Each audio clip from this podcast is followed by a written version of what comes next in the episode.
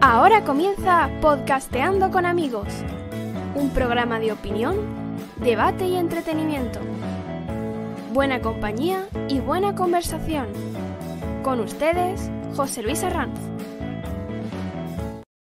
Buenas tardes, bienvenido, gracias por estar aquí. Episodio número 78 de Podcasteando con amigos. Hoy es 30 de junio de 2023 y hablaremos de la adicción al alcohol que aumenta en los mayores de 50 años. Seguiremos con las elecciones generales en vacaciones y terminaremos con la crisis migratoria en el Mediterráneo.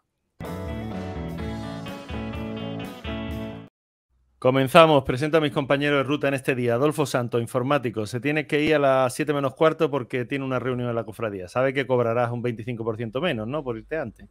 Como Buenas, siempre, Adolfo. no esperaba nada, nada menos de ti, querido Claro, es Hola, que, hola hombre, sí, sí, sí, como tiene que ser.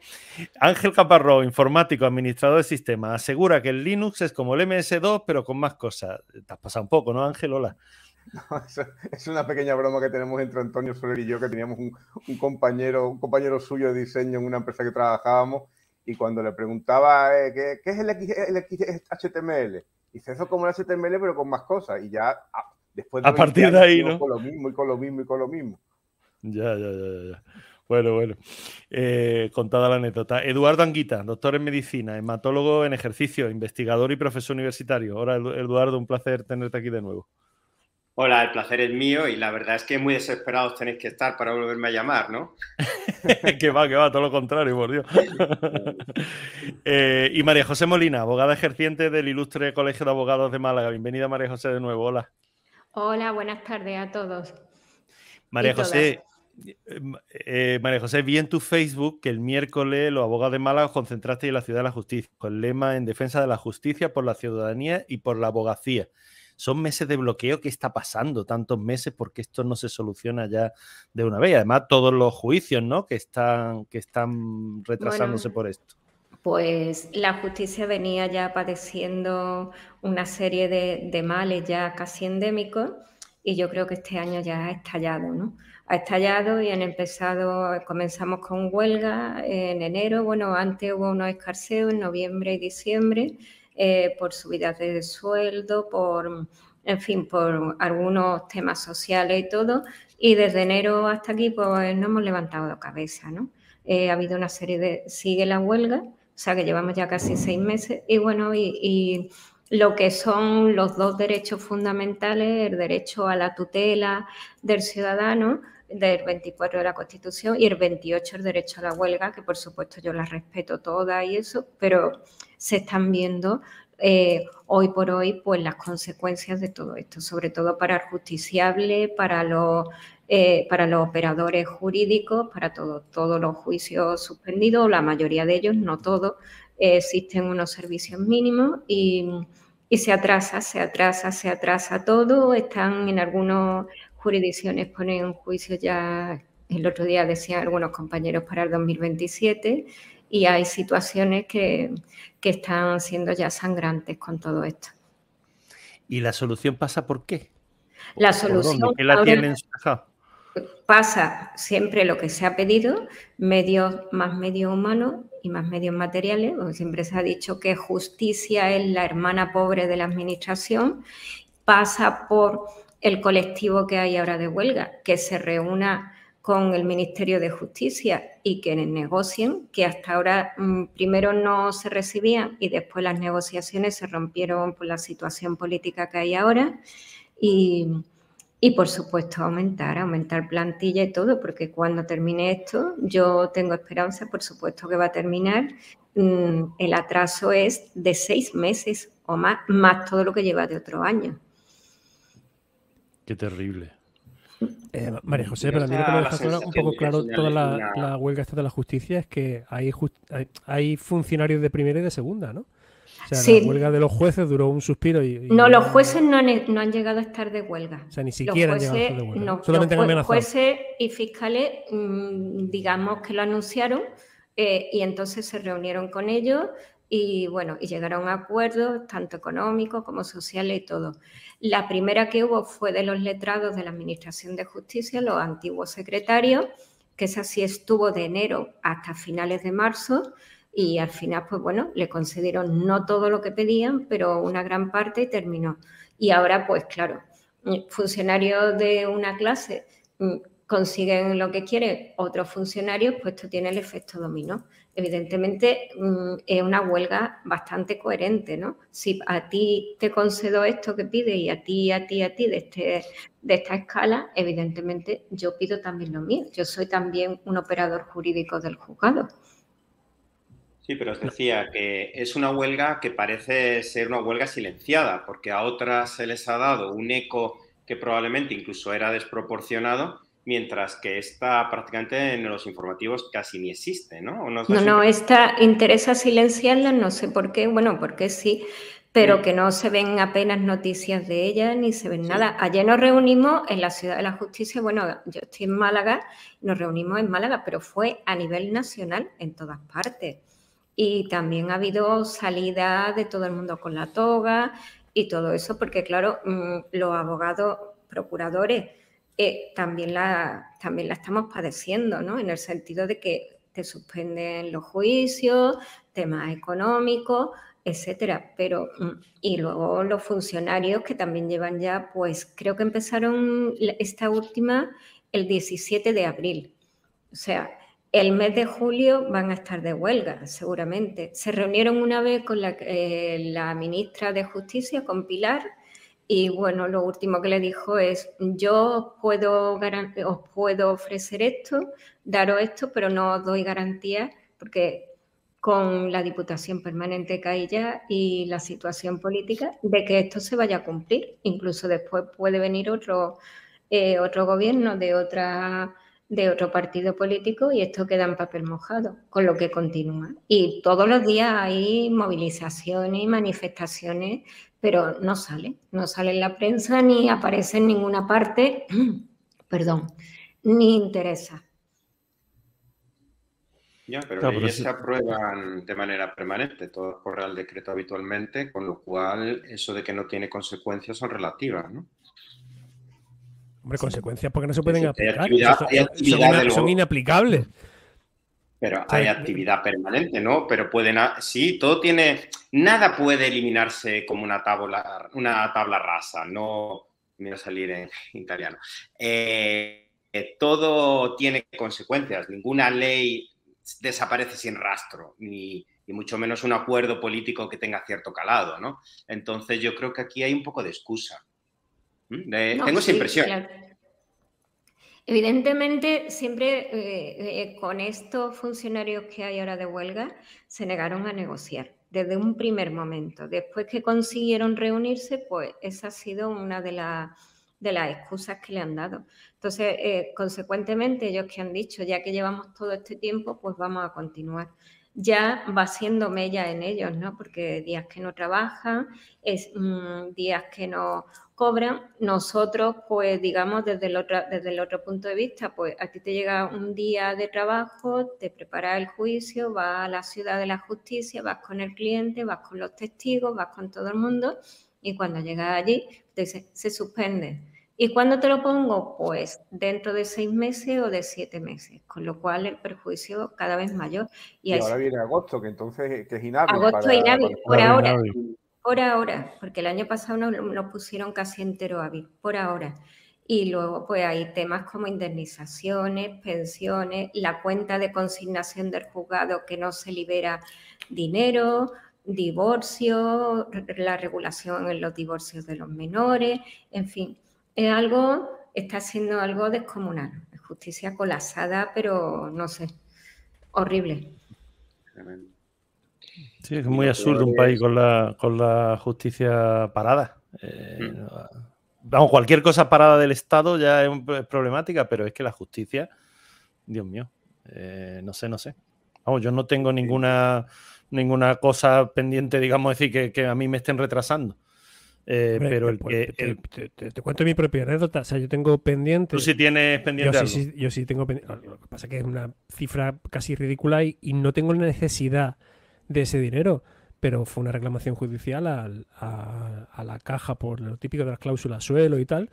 Y, y lleva parado en el juzgado, pues, creo que la denuncia es del 17, eh, la sentencia entre, entre mm, pandemias y cosas varias, la sentencia fue finales del 22, tienen que haber ejecutado la sentencia en enero del 23 y aquí estoy esperando.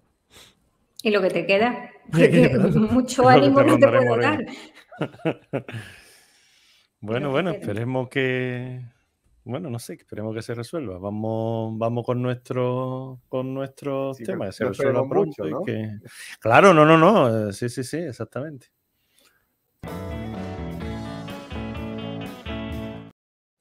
La adicción al alcohol aumenta en los mayores de 50 años. Según un informe de 2022 de la ONG Proyecto Hombre, se observa que un 18,5% de las personas atendidas son mayores de 50 años, dos puntos más que en el año anterior. Al alcohol se une la cocaína como otra de las grandes adicciones. El informe subraya la importante relación entre el abuso de sustancias y los problemas de salud mental. Bueno, los cinco que estamos, creo, ya, creo que estamos algo por encima de ese, escalón de 50. O sea, que, ¿qué opináis?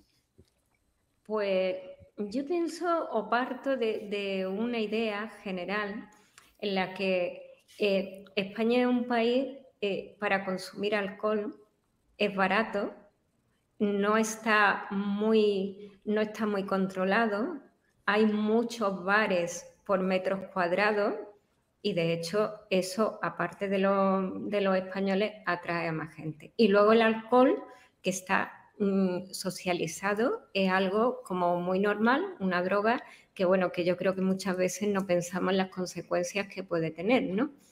Incluso en nuestro lenguaje habitual está incorporado como un acto social el hecho de decir, mm, me voy a tomar unas cañas, vamos a tomar una copa, te invito a un vino, etcétera, ¿no?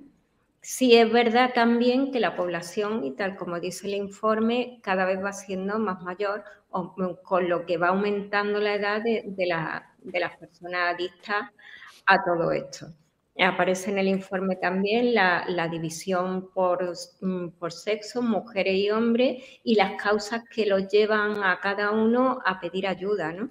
Que no, muchas veces pensamos que la persona que bebe o bebe con cierta asiduidad o, bueno, es alcohólico, pensamos que mm, las causas son todas sociales, que son de incluso de, padres o de familia que, lo han visto el alcohol de consumirlo a grandes cantidades como algo habitual. Y sin embargo en el informe yo eso me ha llamado poderosamente la atención el hecho de que son personas que la mayoría están trabajando, tienen estudios y luego se sienten solas o no están apoyadas por un círculo de personas eh, creo que habría que buscar muchas más causas aparte de, las sociales. Pero María José, ¿tú no crees que está tan arraigado el alcohol en, la sociedad española porque llevamos, em, por así decirlo, décadas y no siglos asociando el alcohol a cualquier eh, acto social? Me explico. O sea, aquí nace un niño y lo celebramos, pues, champán. Eh, como dices bien, nos vamos a tomar unas cañas. O eh, a, la más mínima estamos celebrando cualquier cosa, el típico San Viernes de oficina, con unas cañitas y unas tapas. Es que es algo que está en nuestra cultura. Y además, eh, hace no mucho leí una comparativa entre el, no el grado de alcoholismo, pero sí el, tipo de alcohol que se bebía en, los países mediterráneos y en otros países. Y como hablaba eh, básicamente de un consumo muy parecido en cuanto a la gente que consume alcohol con regularidad, pero sí cambiaba mucho el tipo de alcohol. Por ejemplo, nosotros somos muy de vinos, de cervezas y tal, mientras que en países sajones, especialmente en, Estados Unidos, Inglaterra y demás, que lo que consumen son destilados de alta graduación, ¿no? Entonces, ¿cómo influye eso en su, en su esperanza de vida y cómo esa alta graduación hace como que se estropeen antes, ¿no? Que el, que el, Mediterráneo que consume alcohol de forma moderada y se dedica, pues eso, a beber esa, esa copa de vino diaria que siempre han dicho que es antioxidante, ¿no? Entonces, eh, lo que siempre han dicho. Tenemos médico, tenemos médico. Claro, tengo, un médico, amigo al que le pregunto normalmente que eh, cuántas cervezas recomienda él como médico tomarse. Y me dice, hombre, yo como médico ninguna. Digo, ¿cómo? Dice, yo como médico ninguna. Dice, porque si te recomiendo una como médico, te tomas dos. Una por, una por el médico y otra por ti. Y entonces ya entramos en un ciclo como que no conviene, ¿no? Bueno, aquí se mezclan muchas cosas. Es verdad que en España y en todo el mundo, al menos occidental, que somos los, de hecho, los que podemos degradar el alcohol con velocidad y para eso lo inventamos probablemente en su uso como medio antiséptico, entre otras cosas, pues eh, está muy extendido. Y como dicen, no solo en España, en Inglaterra, donde sabéis que vive muchos años, normal es que cualquier profesor que se precie ya pase esto una ginebra. Pero en cualquier caso, sea ginebra, sea vino, no solo la acción, sino la cantidad. Uno vino, pues, estás sonando, Eduardo. estás, estás sonando regular, Eduardo. Ah, perdonadme, a lo mejor me ha acercado mucho a esto. No, no, eh, suena como, no, como un tema de internet, parece, como, como falta de ah. cobertura de internet. Sí, hay momentos hay momentos que te. Eh, mira a ver, no sé si. Sí, se corta, se corta. Lo puedo paliar. Levantando un brazo o algo así para hacer antena. Mejor.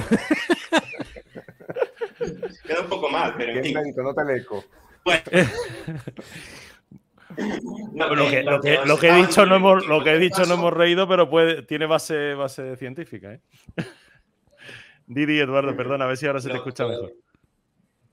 Sí, no, lo que os decía. Uy, mucho mejor. No. el alcoholismo, pues por aquí si los jóvenes se van de copas y se emborrachan. El alcoholismo no es lo mismo que la borrachera. El alcohólico es el que depende de, del alcohol y eso es mucho más algo que, se asocia a la edad. mantiene una pequeña cantidad de alcohol o no tan pequeña a lo largo del tiempo. Pero a mí de esto me sorprende no ya el tema del alcohol, que dentro de lo que cabe me resulta casi esperable. Dentro de lo que cabe, mmm, podría en algunos casos ser hasta menor. Te, vuelves a entrecortar, Eduardo. Lo que me sorprende más es la heroína. No sé si a vosotros os sorprende. Que, que, alguien mande un informático que sea de Eduardo, por favor, y lo vaya. Por favor, sí.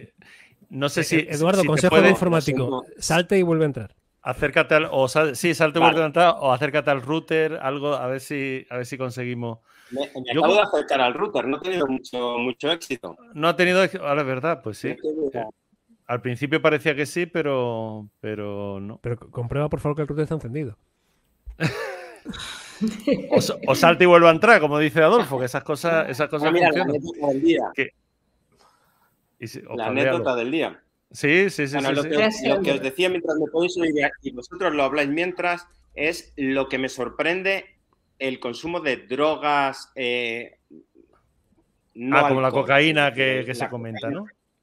Lo que me sorprende es la cantidad de veces que hay conductores que los paran y dicen, no, y, no ya es que había consumido alcohol, es que estaba lleno de vete a saber qué sustancia. Yo, de hecho, mm, miedo me da a menudo, digo, bueno, este está haciendo una burret, pero no voy a pitarle, vaya a ser que luego saque la barra de hierro.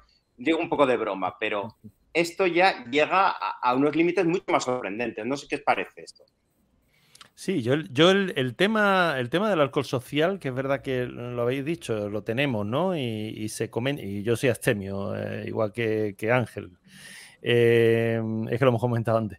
Eh, pero el alcohol social existe y está ahí, pero creo que tendremos de alguna manera que ir bajándonos de ese burro o, de ese caballo, no sé qué, animal estamos montados, pero como sociedad tenéis que empezar a, darnos cuenta de que, de que realmente genera, genera problemas y, ir, ir dejándolo. Eh, o sea, ir, creo yo, madurando ese tema al punto de dejarlo como, no sé, como se van dejando otras cosas. Antes a los niños se le compraba chuches y ahora ya se, reduce bastante a lo mejor esa, esa, compra, ¿no? Por el exceso de azúcar. Pues ir, ir, a lo mejor como sociedad aprendiendo eso. Luego lo que dice mm, Eduardo del tema alcohol, droga, demás carretera. Yo aparte de que me trago en Discovery Plus este eh, control de carretera, un programa ¿no? donde la Dirección General de Tráfico, bueno, se, se ven las unidades de la DGT, de la, perdón, de la Guardia Civil de Tráfico. Eh, y se va viendo, pero te encuentras casos que, que, los van pasando donde la persona ha bebido, donde la persona se ha drogado, eso ya me parece alucinante, o sea, eso ya es, es otro mundo que no, bueno, ¿no? Eh, Por ejemplo, eh, yo, bueno, yo hago guardias y entonces voy, cuando me toca una guardia de juzgado un sábado o un domingo por la mañana, eh, siempre decimos los compañeros y yo, hoy, aquí hoy lo que la mayor parte de los delitos que vamos a tener es alcoholemia. Entonces llegan algunos señores y señoras allí, tú tienes acceso al atestado y estás viendo lo que ha ocurrido, ¿no? Algunos ni se acuerdan, ¿eh? Otros han originado bastantes, bastantes daños y lo que les queda es se conforman, le quitan el carnet, le quitan los puntos y ya está, ¿no? Lo que sí he estado leyendo hoy, que me gustó un informe en el que mm, se ve cierta esperanza porque mm, decía que la generación esta última que hay, la, Z creo que es la que nació a partir del 2000, es la generación donde hay más abstemio. Es más, incluso ellos se jactan de no beber y el índice de el índice de bebida y de todo eso de no consumir alcohol en esta generación en comparación con otra y el mismo margen de edad ha bajado mucho, o sea que beben menos, algo que, bueno, parece que vamos empezando un poco el camino. Pero María José, porque llevamos, ¿cuántos años lleva, eh, llevan las campañas eh, desde eh, el Si beben no conduzca famoso? ¿Cuánto tiempo se lleva insistiendo en lo malo que es, claro, efectivamente con Stevie Wonder, que es mezclar el, el, alcohol y la conducción? Y efectivamente la gente ya es muy raro en las campañas de control de, drogas y alcohol, son muy, muy raros los positivos de alcoholemia, ¿eh? pero rarísimos. Y en cambio tienes positivos por drogas, pero a cualquier hora del día. O sea, lo clásico antes era que la agrupación de tráfico de la Guardia Civil o Policía Local eh, montaba un control de alcoholemia a la salida de determinados... Eh, eh, lo típico en Torremolino, en el Ringo de la Victoria. Sí, a las horas después de comer, después de cenar. En, zonas de ocio a las, a las 2 a las 3 de la mañana y aquello era un reguero de, como de, eso, de borrachos uno detrás de otro en el coche, que era brutal. Y ahora los positivos de alcohol son ridículos, pero es que tienes positivos de drogas que casi cuadriplican los positivos en alcohol. Pero, por ejemplo... Y está normal... El problema es que por parte de la sociedad está normalizado. O sea, que cuando alguien... Da un o sea, cuando alguien va un poco puesto en alcohol, eh, se lo piensa tres veces antes de conducir, tal, no vaya a dar positivo, pero se han metido cannabis o opiáceos o cocaína y eso no le da nada menos importancia. ¿eh? Os doy un dato así muy rápido. Mira, en, en 2021 se hizo un, un estudio entre, entre DGT y, la FAD, la Fundación de, de contra la Drogadicción, hicieron una serie de muestreos y de estadísticas. Eh, de casi 3.000 pruebas que se hicieron, solamente hubo 135 positivos de alcohol. Pero es que en drogas hubo 400. Lo que sí veo yo, por ejemplo, en el perfil de las personas que yo asisto cuando estoy de guardia, que es cuando veo más, más temas de alcoholemia, es que mm, la mayoría no son gente mm, excesivamente joven ni nada de eso, ¿no? Lo que es, alcohol, alcohol puro, la mayoría iban saliendo de una boda, de una celebración de una boda, de una comida de estas de un domingo. Típica, una comida, de empresa, efectivamente. sí comida familiar o comida entre amigos o lo que sea. Y esos son los que normalmente, o de estos de, y muchas veces de algún pueblo que se han juntado con los amigos y no hemos tomado algo, lo que sea, y dicen, oh, es que he tenido mala suerte y me han cogido, ¿no? Cosas así. Eso de alcohol. Luego, los que veo que aparte de alcohol llevaban opiáceos o llevaban eh, similar, el, el margen de edad son más jóvenes.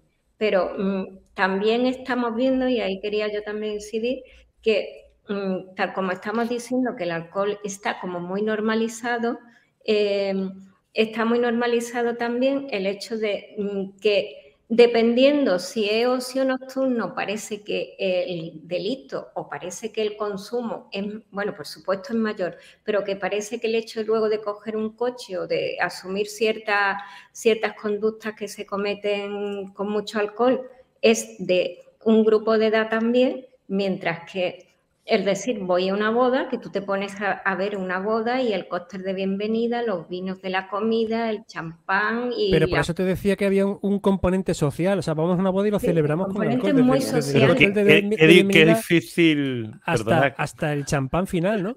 Qué difícil es ser abstemio en una boda, ¿eh? Tienes que pasarte todo el rato mm, casi eh, persiguiendo camareros para que te traigan un refresco, te traigan, o irte a la mesa a los niños y mangarlos, ¿no? Pero es verdad que no hay otra manera de, normalmente en, la mesa de adultos lo que hay, como decís, son vinos, son cervezas, son cualquier tipo de, de, producto con alcohol. Estamos hablando de, la, bebida social, pero lo que no se está considerando es que si, eso, si son mayores de 50 años, que en los que aumenta el alcoholismo, son alcohólicos, digamos, del, del perfil de alcohólico que bebe en casa y que, y que no bebe como, como digamos, un, acto social, ¿no? como acto social. Tiene esa dependencia de, del alcohol como, como adicto. Ese es más preocupante. No solo el que normaliza el alcohol y lo toma diariamente lo es, pero mm, el típico bebedor solitario que se da mucho en el mundo anglosajón, ese antes no se veía tanto en España. Y, hay varios temas interesantes que tocar. Uno es cuánto ha impactado la pandemia en nuestros problemas mentales y en el refugio en alcohol y droga. Esto está cambiando o modificando, desde luego, en consumo de benzodiazepinas lo ha hecho brutalmente, pero probablemente eh, y en trastornos del sueño, por lo tanto, además. Pero probablemente en esto también. Y es un tema también, también interesante, ¿no? a analizar bueno, todos conocen mi afición al, al Ribera del Duero. me, gusta el Ribera del Duero, ¿qué le voy a hacer? Prefiero el Ribera del Duero pero, es que probablemente esa afición esporádica eh, y a lo mejor no tan necesariamente esporádica, pero no diaria al Ribera del Duero es algo que te ayuda a disfrutar de la vida, te la hace mejor y no te daña tanto como para renunciar indudablemente a algo que la hace más mm, placentera y es positivo en general.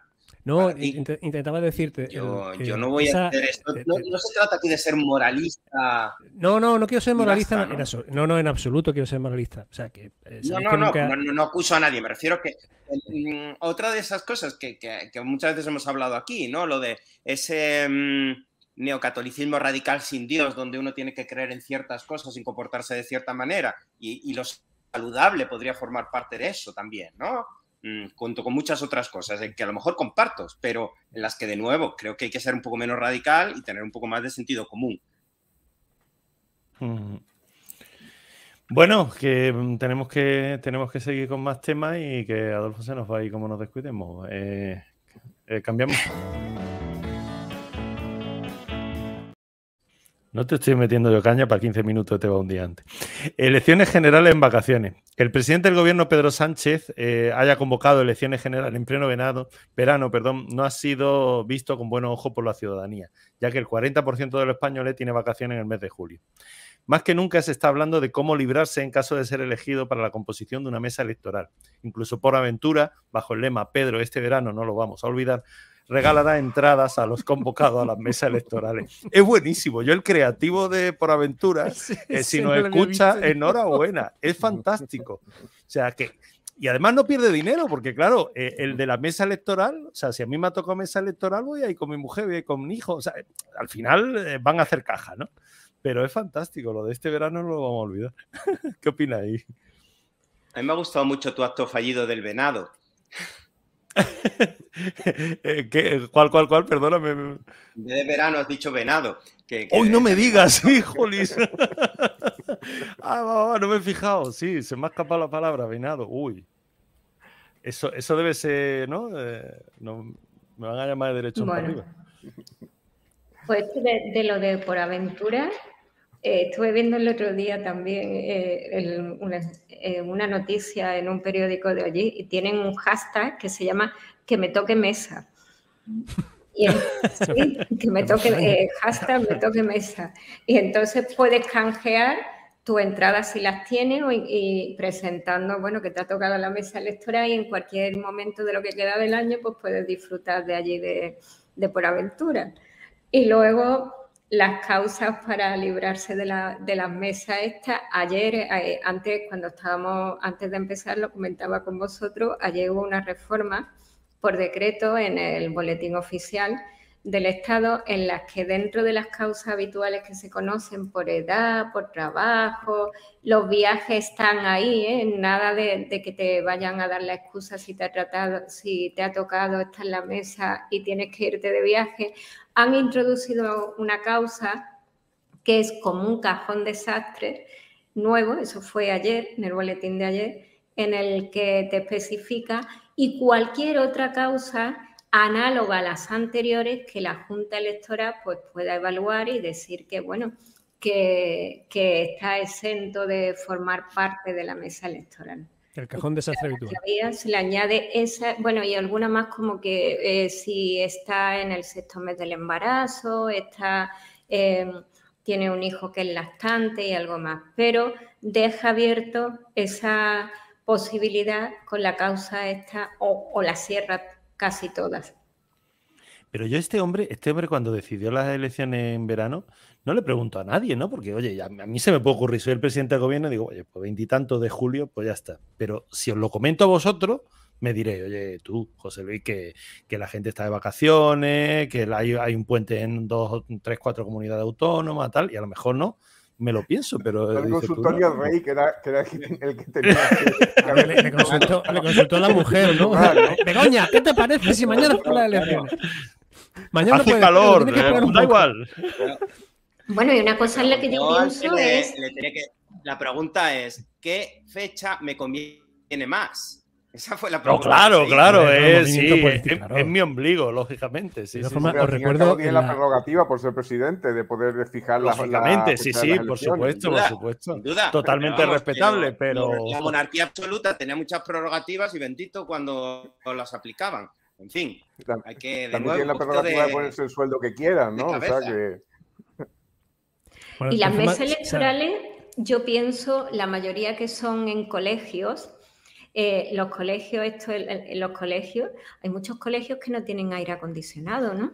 Pienso, no sé, vaya, yo no tengo hijos ni tengo. Sí, no, no, los colegios normalmente, salvo algunas salas, no suelen tener. No suelen tener. Yo, el colegio en el que voto es en el gimnasio y, los pobres que le hayan tocado en los, lo van a pasar, pienso yo, que le pongan un 0,61 en la puerta porque las personas que le toquen en la mesa el día entero allí con todas las personas que van entrando a votar y todo sin aire acondicionado hombre sobrevivirán por supuesto pero yo ya pasé mucho calor en las previas en las previas fui con mis dos hijos 6 y 12 años y tuvieron que 6 y 11 todavía eh, eh, tuvieron que estar allí con nosotros, con muchísima gente y con mucho calor en la época que fue, imaginaos, a final de julio, porque los niños evidentemente tendrán que ir con nosotros a votar, y los bebés, y los ancianos, cardiópatas, etcétera. O, esos no van a poder votar o tendrán que votar a las 10 y, no dormir, no sé. Y no, no, no, por favor, que, nadie, que nadie se le pase por la cabeza lo de ampliar el, horario para evitar el calor. ¿eh?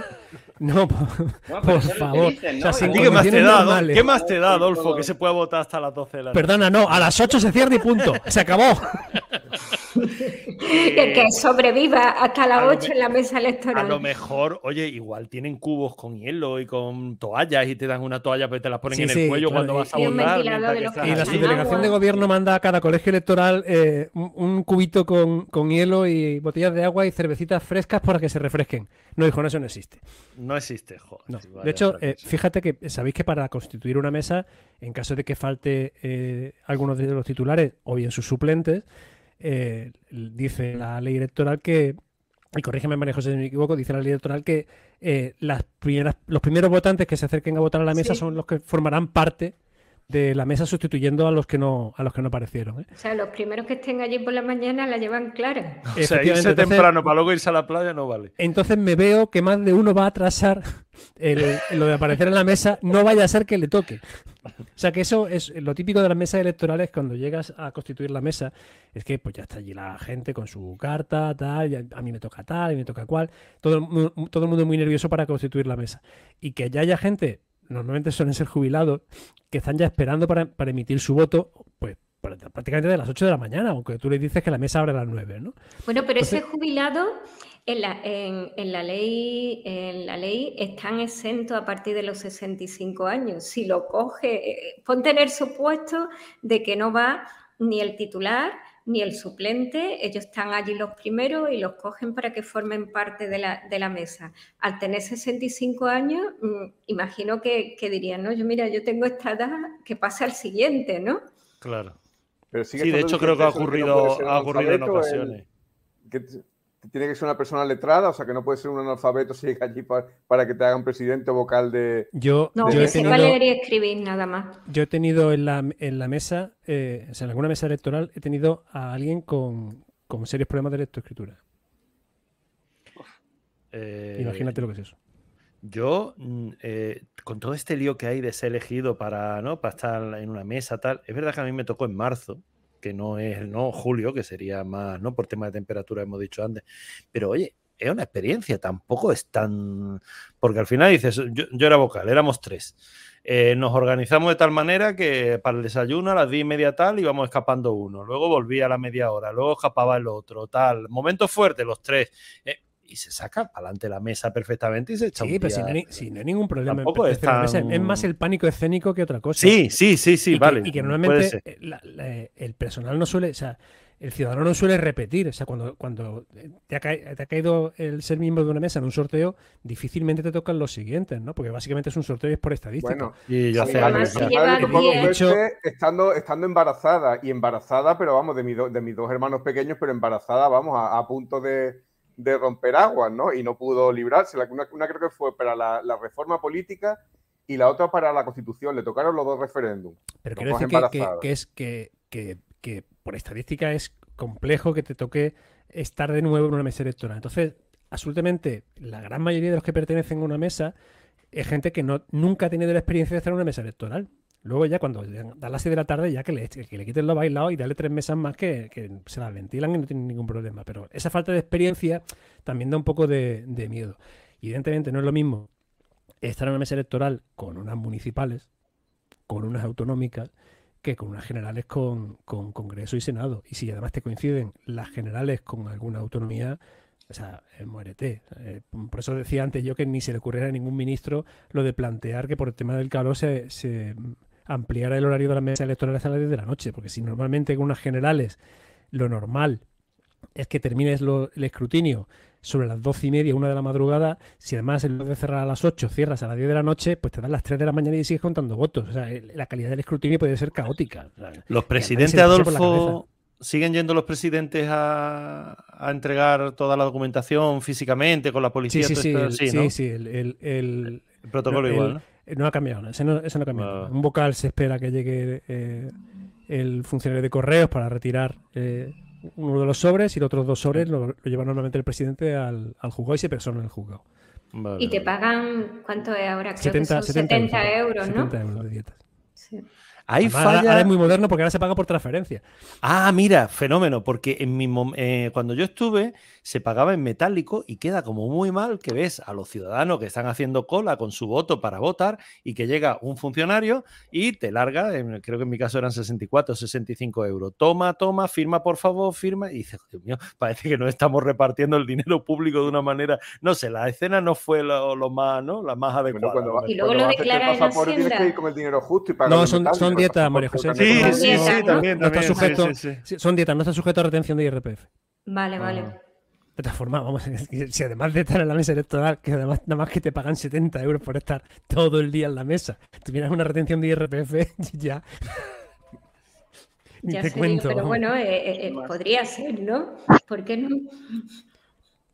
En realidad, yo creo aquí... que es interesante porque yo, hace poco estuve con las elecciones, evidentemente es, ridículo, ¿no? Es como comparar un alfiler con un elefante. En las de rector de la Complutense y me pareció muy interesante. Aquí el, tema fundamental es la época del año. Y es verdad que probablemente se habrá magnificado por motivos políticos, también en contra de, de, la persona que las ha convocado, sin duda, y eso no, no me parece bien, pero objetivamente, independientemente de todo, final de julio es un sinsentido. Y más en un país como el nuestro, mm, en el que perfectamente puedo hacer 42 grados. Es un sinsentido, es un sin Dios. Pero como hemos visto la redefinición de lo que es verdad y de lo que es la mentira, ¿no? que ahora no hemos enterado que es otra cosa o que ha dejado de existir, se ha abolido, pues entonces yo creo que ya nada nos sorprende, ¿no? Quiere decir que ya, ya estamos ya esperando que cualquier cosa nos, nos parece ya de una película de los Monty Python. Sí, ya no es mentira, es cambio de opinión. Eso es lo juzgado.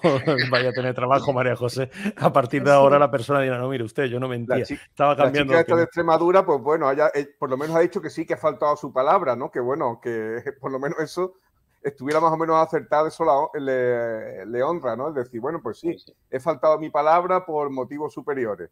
Pero vamos, es que llegar a decir que bueno, que es que no es mentira, que es un cambio de opinión, bueno. Sí, tiene su punto. Eh, comento aquí en el chat de YouTube, eh, están Oscar Morales, Antonio Soler y dice Oscar, dice, imaginaos las, las poblaciones con pocos habitantes esas personas no quieren ni hablar de elecciones porque siempre les toca o años electorales alternos. Claro, cuando hay poca, poca población, pito, pito, gorgorito. sí, pero si hay muy poca población tiene sus ventajas, ¿eh? porque eh, como se conocen acabas, acabas, pronto, claro. Claro, o acabas pronto o vas a buscar al vecino. Oye, vete a buscar a Manolo que no ha votado y estamos esperando. y estamos esperando para cerrar la mesa. Del, del pueblo en el, que, se le ocurrió al presidente llevar la urna a la casa de las personas que no habían votado y, y lo han anulado por salir la urna del centro, vamos, del, colegio electoral. Eh, perdona, eso está eh, permitido. La Eufrasia no ha votado, han cogido el tío y llevaba la urna a casa de la Eufrasia. A ver, pero, pero que está permitido que la urna salga del colegio, sobre todo para gente con problemas de movilidad. O imagínate. Eh, eso sí ha salido en la prensa. Sí, sí, eso, eso está permitido. Otra cosa es que pues tú vayas. Se ha anulado. Supongo que sería porque era gente que no se había presentado, no que tuviera algún problema de movilidad. Sí, pero claro, otra cosa es que tú vayas pidiendo el voto. O sea, hola, que no has votado vecino, ven y ah, vota. Claro, claro, Como una colecta. Claro. Sí, sí, sí. Eh, échame un voto al favor. Sí, no, claro. Imagino que si el vecino lo ha pedido, sí. La urna a su casa tendrá que solicitarlo de alguna manera para que luego a la hora estipulada o lo que sea vayan y se la lleven y levanten eh, una especie de acta o algo que se eso, la a eh, María José, yo, eso sí que no lo he visto. ¿eh? O sea, lo de sacar la urna, el típico colegio electoral que tiene problemas de accesibilidad, pues porque tiene una escalera o quien. el típico colegio que tiene. Puerta, ¿no? claro, entonces lo normal es que cuando llegue alguien con problemas de movilidad se avisa al presidente. El presidente normalmente em, escoltado por algún interventor de cualquier partido que, acompaña al presidente y algún vocal a, llevar la urna eh, fuera, comprueba la identidad del votante, vota y la urna vuelve a su sitio. Entonces ahí sí. Ya, el, lo del voto a domicilio creo que seguimos teniendo que hacerlo por correo. ¿eh? Yo que, en, por cierto, en las últimas municipales me dejaron votar con la perra. En otras elecciones no me han dejado entrar con la perra. Vamos, no es, no es un colegio electoral, es un polideportivo, ¿no? Y entonces dependía un poco de lo que le pareciera al policía que había allí de guardia, que no tenía ni idea si podía entrar o no podía entrar. Pues es potestad del presidente. Sí, pero el presidente no está en la puerta para dejarme entrar o no. No, pero digo que, es que esa potestad corresponde al presidente.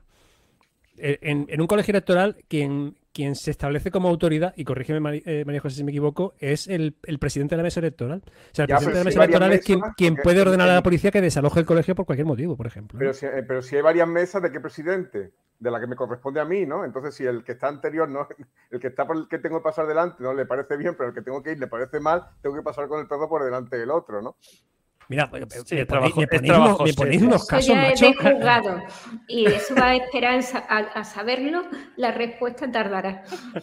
Bueno, vamos. y con la huelga ni te cuento. Por eso, eso tardaremos en saberlo. Bueno, vamos a irnos al último tema, eh, aunque sea con un chorreón de sudor cayendo por la frente y, a botar, y a botar.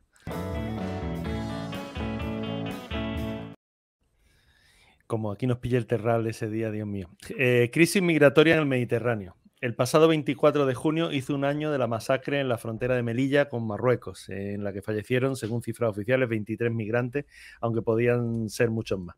En Italia, la llegada de migrantes por mar sigue disparándose. Se contabilizan ya 49.000 personas entre enero y mayo de, este año. La mayor parte de quienes viajan por la denominada ruta del Mediterráneo central son subsaharianos que inician su travesía en Túnez. Eh, son las menos cuarto. Adolfo, creo que te vas. Eh, me voy, me voy. Hoy no te llamo cortarrollos porque te libras de. Eh, es lo único bueno que tiene que te vaya. Soy yo. Pero de todas formas, si, tengo tiempo, a las 7 menos un minuto te llamo para decirte cortarrollos directo. Venga, va. tu testigo. gracias, María José. Venga, gracias, Adolfo. Chao. Chao. Bueno, ¿qué opináis del tema este de la crisis migratoria? Bueno, eh, yo pienso el tema de, bueno, de, viene de bastante años atrás. Lo que sí hay en la estadísticas de, aquí de España, las he estado viendo un poco y en los últimos años han bajado, sobre todo lo, que a mí me llama más la atención es la entrada eh, en pateras. Y todo viene un poco también a raíz de, bueno, de la situación social, económica que tienen en determinados países. Y aquí eh, yo siempre he dicho que es una superprotección. Yo sé que eso no cae bien muchas veces y que nos gusta que se diga del Tratado Schengen, ¿no? Que el otro día repasando los países que componía Schengen, este tratado me sorprendió porque no lo recordaba y entre ellos los mini países estos que hay así, los micropaíses que hay en Europa que formaban parte también de él, como era Mónaco, San Marino y otro que, bueno, me dejó un poco el Vaticano.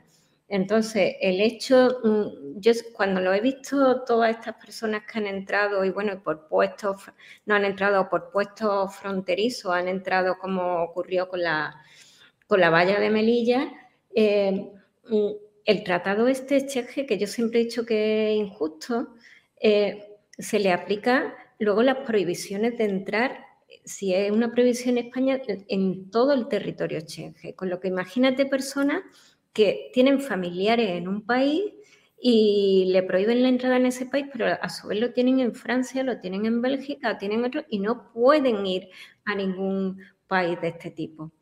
Y la parte de, de lo que es la, valla de Melilla, también hay una serie de problemas que sigue existiendo todavía, que trae a cola de todo lo que ocurrió el año pasado relativo a personas que, que, están todavía, cadáveres que están sin identificar, que parece ser que son la mayoría sudaneses, con lo que sus familiares para entrar tienen, eh, tienen problemas, entre otras cosas, porque le piden un, un, un permiso especial para entrar en Marruecos y la mayoría no tienen dinero para pagarlo, para pagar todo esto. Luego volvemos a la pescadilla que se muerde la cola.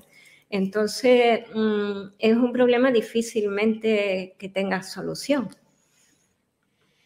Yo personalmente mm, siempre suelo a lo mejor eh, a repetir. Eh, por pocos kilómetros nacemos eh, en una de las partes más desfavorecidas del mundo. Mm, quiero decir que, que parece que, el problema migratorio es como algo que ves en la tele, te encoges de hombros, sigues con tu vida de, de primer mundo, aunque no me gusta esa clasificación.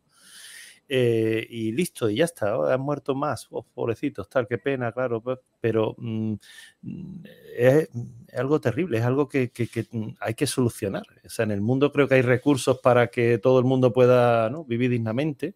La frontera a mí me cuesta entenderla, pero bueno, sería para otro tema. Eh, pero no, no podemos, no podemos seguir, seguir soportando ¿no? que, personas, seres humanos como nosotros, con los mismos derechos, con las mismas, mm, se estén muriendo todos los días, ¿no? que su vida sea tan, tan efímera por, por algo que, se puede solucionar. Hay por ahí una película, eh, creo que italiana, sí, que se llama Interra Fermata, creo que es, y trata bastante, no sé si la habéis visto. No me suena trata este problema y llega un momento, yo, eh, esas imágenes me, impresionaron bastante. Eh, la acción ocurre en Italia, ¿no? en el sur de Italia, en la que se van viendo personas que están entrando, como decimos nosotros, ilegales, o sea, vienen a buscarse la vida como pueden y de la manera que, Dios le da a entender, y están viendo los cadáveres en el mar Mediterráneo, el mar azul, el mar de los yates, la zona de, lujo de toda esa parte, eh, estas personas, y se ve por, justo debajo del mar los cadáveres de las personas que van naufragando y de todo esto, y, por, y justo encima, a la vez, eh, aparecen los yates, la gente bebiendo, fiestas en estos barcos así con música muy fuerte y se van viendo las dos, los dos contrastes del mar Mediterráneo claro, pero si... Impresiona. impresiona, vaya, te cuenta la realidad tal como es y lo que ocurre. Sí, el, el, drama es absoluto. El problema es que eh, hay muchos aspectos. el drama humano es intolerable y, de hecho, la cooperación europea va muy orientada, aunque sea probablemente más que por motivos humanitarios, por conveniencia de otros tipos, eh, a, intentar evitar la, inmigración por la parte del desarrollo económico de los países originarios. ¿no? Pero el problema es que eh, eh, tiene muchas capas todo esto, porque ya que menciono los países originarios, esto es algo que se usa también como, como arma política, o sea que hay países que utilizan a estas personas como una forma de auténticamente de arma, de arma física, mm, simbólica. Y también está el tema económico y el de las mafias. Quiero decir que es, es complejísimo. Y la única solución real es conseguir un mayor equilibrio económico, mm, cosa también casi imposible de conseguir, ¿no? Incluso los propios países que tendrían posibilidad de tener recursos para, reducir este drama están llenos de desequilibrios y no están dispuestos a equilibrarse eh, económicamente en su población. Entonces, la verdad es que mm, el drama humano de cada individuo es aterrador y la solución compleja porque mm, ha implicado intereses económicos, intereses políticos y, y muchos actores aquí, ¿no? Es curioso ahora con el tema este del, no sé, el submarino no era un submarino, la cosa esta, los que han bajado los cinco, esto, que han bajado a ver el Titanic y tal, y bueno, y, ¿cómo han, o sea, han chupado tiempo de, ¿no? de, noticias y tal? Oye, y que son vidas humanas, que no vamos a quitar porque sean, eh, ¿no? Sus cuentas mm, eh, bancarias estén más o menos saneadas eh, para bajar a ver unos restos de, de un barco, tengan menos pero oye, sí, sí, eh, parece que el mundo está en vilo a ver si estas cinco personas tenían, le quedaban dos minutos. Mm. Todo el mundo se ha hecho experto de, cuánto oxígeno necesita un ser humano en según qué condiciones y tal. Mm, dice, pero bueno, luego e, este drama migratorio que, comentamos está pasando todos los días y nadie se preocupa, ¿no? Si, han sido cuatro o seis o doce. Yo, he hecho esta reflexión muchas veces y, no ya el migratorio, es que en las guerras y, y no ya la guerra que todos conocemos porque somos parte de la misma, que somos no, digamos otra cosa.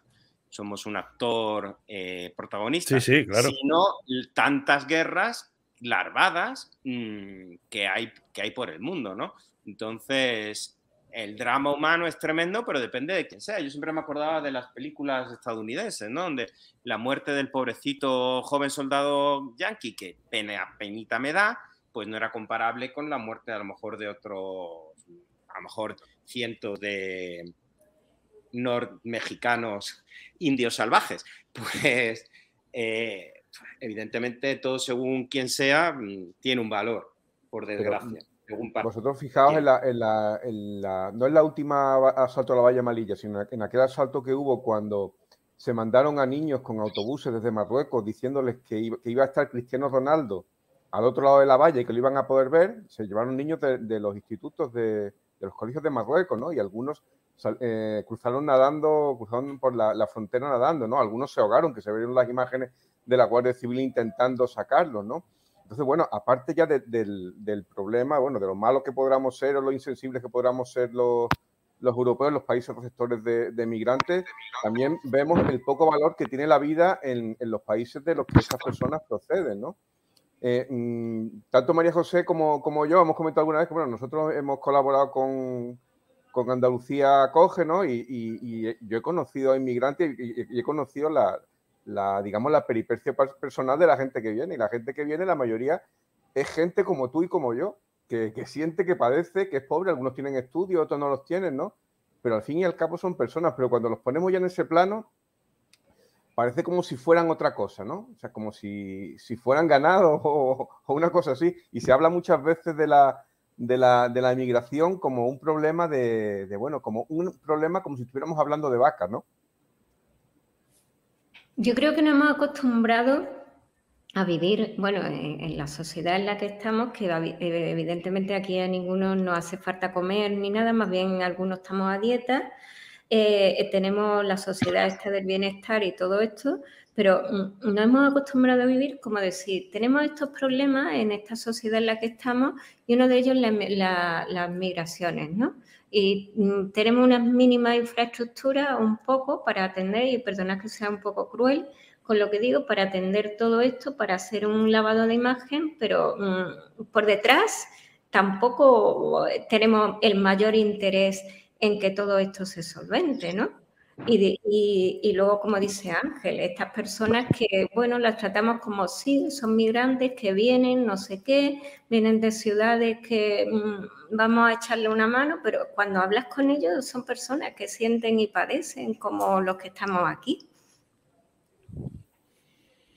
Y Melilla, eh, el tema de la valla, bueno, Melilla, tanto como Ceuta, las ciudades están autónomas con, con el, eh, con el régimen político que tienen, con la parte de Nador y Tetuán que pueden entrar eh, sin visado y los regímenes estos especiales que tienen, pues también, mm, bueno, y, es la parte que tienen para entrar estas personas a Europa. La mayoría cuando entran y tú hablas con ellos, eh, yo por el tema también de trabajo, eh, la mayoría vienen buscando a un primo que tienen en Bélgica, a alguien que tienen en Francia y reunirse con sus familiares, lo cual es totalmente comprensible y normal. Sí, sí, porque si, se quedaran aquí todos los que cruzan el estrecho, la situación habría reventado. El problema lo tienen en Francia y en, en Bélgica. A mí me chocó cuando estuve por primera vez en, en Bruselas que había elecciones municipales y la mitad de los, candidatos eran, magrebíes. Tuve los, carteles y eran Amina, Hassan, Mohamed los que se presentaban a, la, a concejales por, por las juntas de barrio, ¿no? Es curioso. También, bueno, aquí tenemos el problema de que en España hay 50.000 menas eh, marroquíes, ¿no? Y, es decir, y, bueno, y luego el sultán se permite comprar los F-35 que, valen, que valen miles de millones de dólares cada aparato, ¿no? Entonces, bueno, mm, es decir, nosotros no podemos solucionar el problema que hay en otros países que mm, no emplean sus recursos en su propia población. y sin embargo seguimos financiando eso. Eso yo, eh, con lo que estábamos, eh, algo que has comentado tú, María José, me ha recordado una entrevista que hice en mi, web de entrevista a personas interesantes a Andrés Ortiz Moyano y le preguntaba, eh, porque es una persona que, ha viajado mucho, le preguntaba, es que la, he buscado, viajar a tantos lugares diferentes, con culturas también diferentes, te habrá permitido conocer a seres humanos que entienden la vida de formas diferentes, ¿no? Encuentras un denominador común. Me decía que el único denominador común en un mundo no tan distinto, tan complejo, tan tal, son los niños. Ríen de la misma, que son iguales. Ríen, se ríen de las mismas cosas, se divierten de la misma manera, eh, todos quieren lo mismo, todos son igual. Es decir, es que somos iguales, que somos seres humanos iguales, que aquí no hay, es que yo, es que me he ganado, eh, no, no hemos ganado nada, hemos tenido la suerte de nacer en, un, en una zona del mundo eh, que, está mejor, pero ya está, no, no, no tenemos mérito ninguno, o sea, no tenemos nada que nos permita mirar por encima del hombro a nadie. Está claro. pero tenemos una capacidad pequeña de, de corregir esto, que es lo más terrible.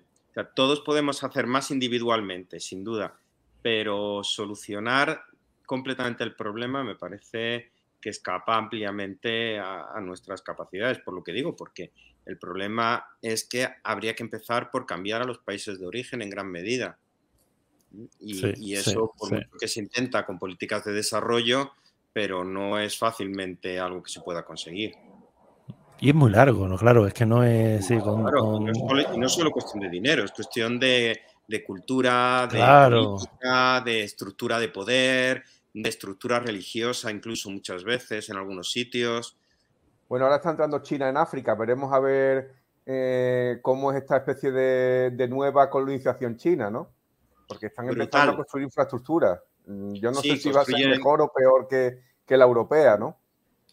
De momento lo que hemos visto es muy malo no sé si mejorará con el tiempo, como a veces ha ocurrido con ciertos regímenes coloniales en el siglo XIX, pero la infraestructura que se construye es infraestructura para el beneficio de quien la construye. Sí, para la extracción de recursos y sobre todo tierras tierra de cultivo. Están, China está buscando tierras de cultivo para su población en, todo el mundo. Es decir, ahora tienen la fabricación, ¿no? Pero la, la próxima va a ser, lo, digamos, la alimentación.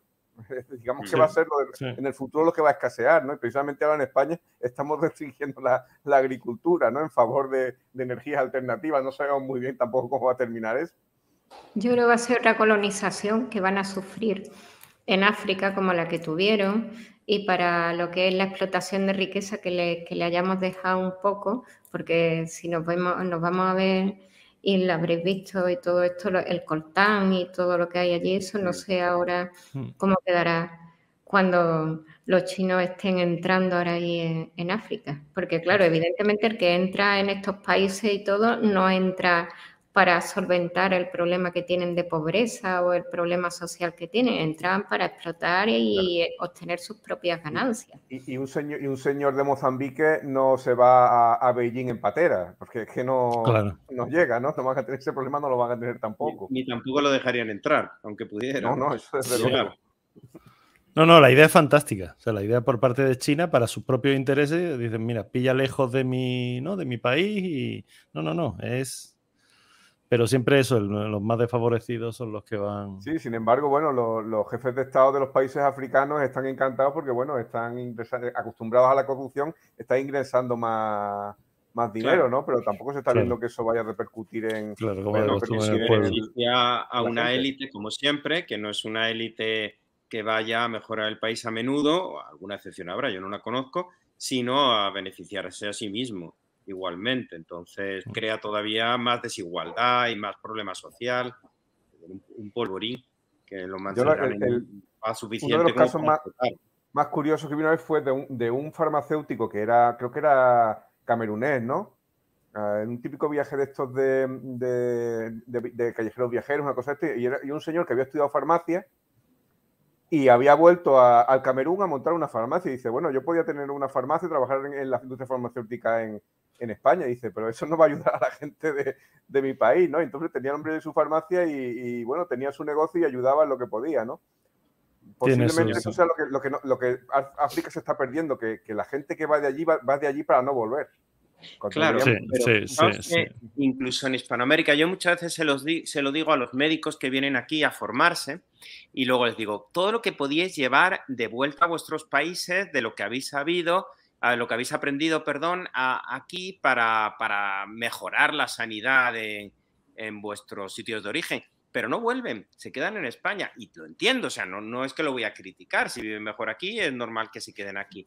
Pero, pero que es un drama el que no mm, revierta todo ese, ese conocimiento, todo esa, mm, ese capital humano en un beneficio de, de los países de donde proceden. Entonces, Así entra en un círculo vicioso de, mm, empobrecimiento y nueva generación de, migrantes que al final, por otra parte, también los necesitamos de alguna manera. Entonces...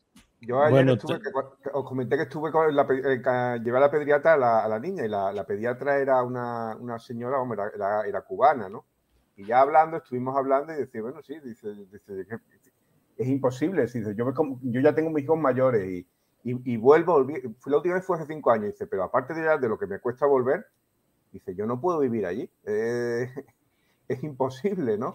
Claro, todo el mundo nos acostumbramos, no, intentamos buscar lo bueno, nosotros haríamos lo mismo. No es que ya ni, ni, heroicamente, es imposible que ella pueda vivir allí.